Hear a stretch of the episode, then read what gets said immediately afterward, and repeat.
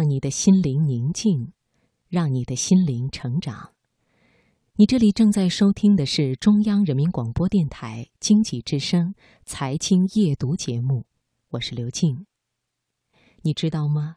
在会上倾听别人发言时，你的表情自然会影响你的形象，而茫然、打瞌睡、微笑都不是最好的选择。那什么样的表情才是会议上的最佳表情呢？今晚的职场分享，请你听露西·凯拉维的文章：什么表情让你在开会时受益？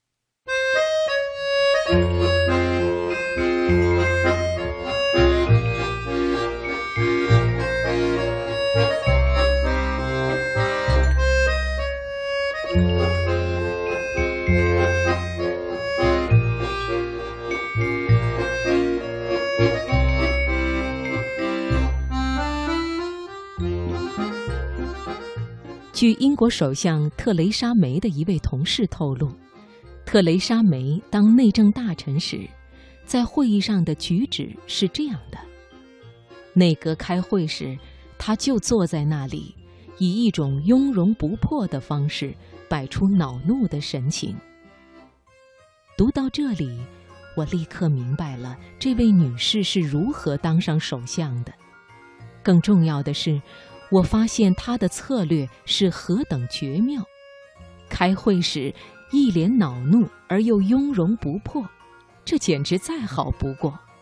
高人一等又不显得粗鲁无礼，强大有力又不显得虚伪，简直堪称完美。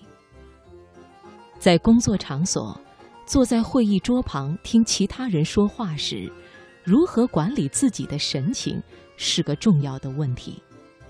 一般的企业高管每天平均要花四个小时开会，如果有九个人参加这场会议，每个人均分说话时间，那每个人每天都必须花费整整三小时三十三分钟坐在原地，一边漫不经心地听着某人发言，一边打量着那些没说话的同事的脸。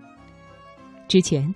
我们一直为了自己讲话时给人留下何种印象而烦恼，却没花任何时间担心我们沉默时给人留下了什么样的印象。有一次，别人发给我一张我最近参加的一个讨论小组的集体照，两个小组成员没有看发言者，神情呆滞。我看起来有点生气，怀疑地瞪着眼睛。嘴边带着一丝自鸣得意的假笑。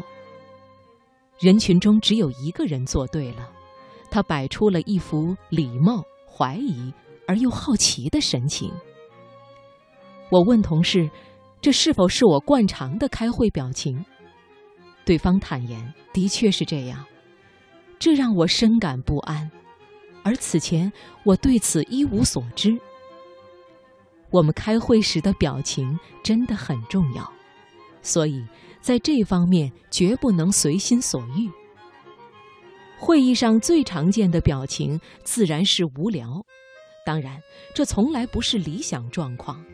茫然的没精打采会给人一种呆头呆脑的感觉，松弛的面部肌肉让你看起来又衰老又疲倦，而无聊的打瞌睡。当然是最糟糕的状况。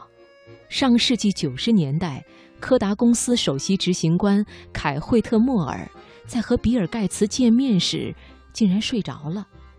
而那件事比他把公司搞砸更加臭名远扬。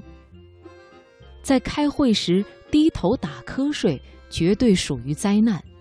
但一般的点头可能棒极了。九年来。我在本公司的董事会里占有一席之地，已经花了几百个小时观看最优秀的一些非执行董事点头。事实表明，不同类型的点头能在不同的时候派上用场。讨论的材料越复杂，节奏中等的点头就越能显得你聪明接地气。除此之外。会议表情的规则和一般的办公室表情规则恰好相反。微笑通常是个好主意，但是在开会时要避免，因为微笑可能让你看起来显得不那么严肃。而皱眉在办公室里通常是不好的，但是在会议上却不可或缺。皱眉暗示你在进行深度思考，这能够让你与正在进行的任何决策拉开距离。你在会上的表情不仅会影响你的声誉，还会影响你的工作量。表情太过热切，会导致人们把你不想要的任务扔给你。仔细想想，或许只有雍容的恼怒，能够成功的避免一切额外工作。最后还有一点告诫，当然这只适用于你仅仅是个次要角色的情况。但如果你是头儿，这些招数就不灵了，因为此时雍容还是有用的，但是恼怒一般不会有效果，因为当你说了算的时候，你也同时肩负了推脱不掉的责任。其实人类并非无法摆脱自身与生俱来的习惯。就拿我来说，写下这些文字的时候，我已经花了相当长的一段时间，在镜子前学着摆出雍容而恼怒的表情。一开始确实很难，但是我不断尝试。现在，我想我已经掌握其中的要领了。所以，如果你不是决策者，那么就请保持雍容而恼怒的状态吧，那会是一个不错的选择。